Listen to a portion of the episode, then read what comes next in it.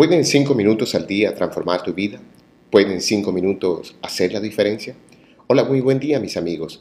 Empezamos esta jornada con la certeza de tener la energía, frecuencia y vibración necesaria para poder enfrentar las tentaciones más difíciles del camino espiritual. Si ayer el tema era la batalla, hoy nos centraremos en las tentaciones, aquellos peligros que enfrentamos en nuestra cotidianidad y que nos alejan del verdadero propósito de nuestra alma.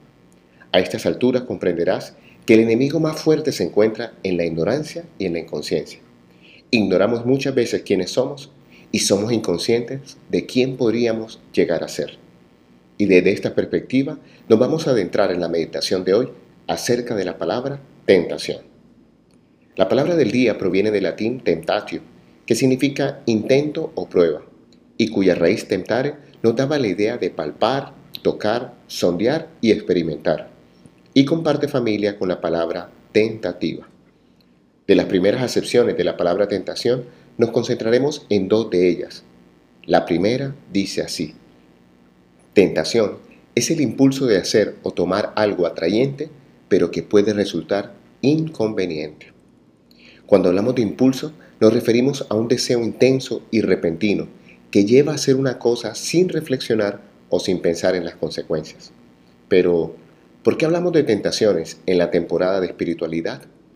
Porque en el espíritu se encuentra la fuerza de voluntad para vencer los impulsos de origen instintivo del ser humano. En la medida que una persona se adentra en el autoconocimiento y en su desarrollo pleno, es más consciente de sus tendencias irracionales y estará mejor preparado para afrontar las situaciones difíciles y tentadoras de la vida. En especial, el arruinar las metas de largo plazo por acciones que en el corto y mediano plazo dan placer, pero en su acumulación no generan abundancia. La segunda acepción de tentación dice así, persona, cosa o situación que atraen de forma irresistible. Y aquí tenemos la gran tentación del ser humano de hoy en día, dejarse atraer por una autoimagen tentadora pero irreal. El día de ayer decíamos que la gran batalla de un ser humano se da entre el ego y la conciencia.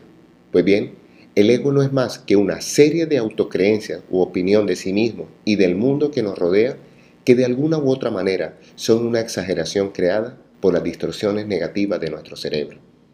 Decíamos que por efectos de evolución, nuestro cerebro está diseñado para interpretar y sobrevivir, más que para observar objetivamente y decidir en consecuencia.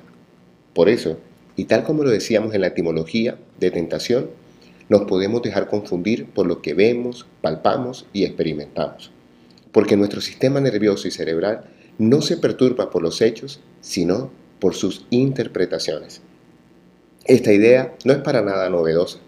El filósofo griego Epícteto ya lo había definido de la siguiente manera.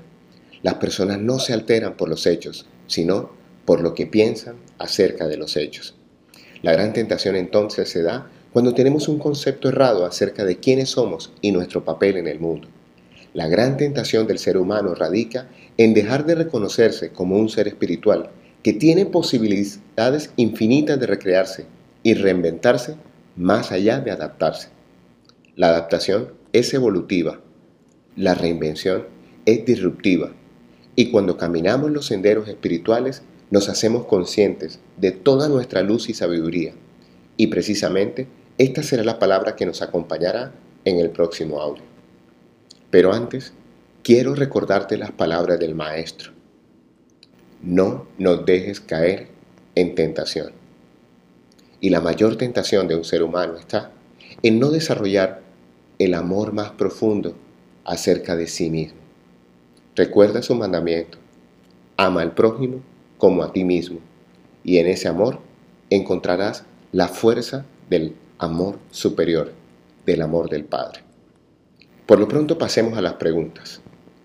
¿Cómo te defines como ser humano? ¿Eres consciente que simplemente lo que has dicho o pensado es una creencia? ¿Puedes visualizarte en una mejor versión? ¿Cómo se siente?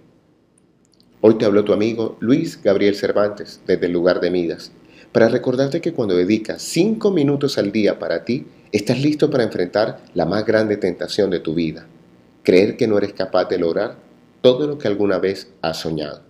Síguenos en nuestras redes sociales, Instagram y Twitter como arroba Luica Cervantes y ahora también en arroba Abre el Tesoro o en nuestro sitio web www.abreeltesoro.com.